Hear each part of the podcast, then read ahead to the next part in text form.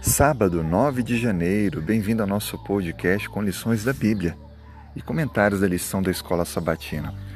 Iniciaremos hoje a lição 3, Quando o Nosso Mundo Desmorona. Aprenderemos durante a semana muitas lições importantes. O texto principal está em Isaías capítulo 7.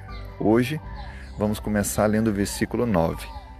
Se vocês não ficarem firmes na fé, com certeza não resistirão.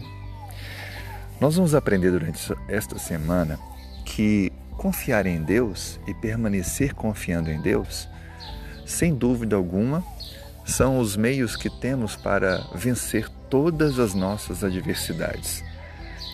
Estudaremos um pouco mais a vida de um rei do Reino do Sul, o rei de Judá, o rei Acás. Acás vai nos ensinar o que é enfrentar circunstâncias difíceis, mas também veremos que as decisões que um líder toma afetam diretamente a sua nação e os seus liderados. Por isso, vamos aprender o que fazer e como lidar com circunstâncias difíceis que muitas vezes nos cercam e trazem para nós o medo e o receio com relação ao futuro.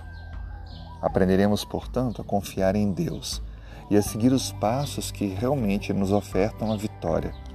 Uma coisa é certa: depois desta pandemia ou durante ela, muitos de nós estamos preocupados, ansiosos com relação ao futuro. Mas eu queria deixar com você um pensamento que, sem dúvida alguma, vai lhe confortar o coração.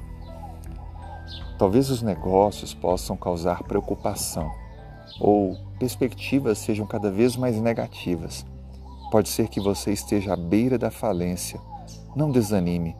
Entregue a Deus suas preocupações e permaneça calmo e alegre. Ore pedindo sabedoria para administrar seus negócios de maneira prudente e assim evitar o prejuízo e o desastre.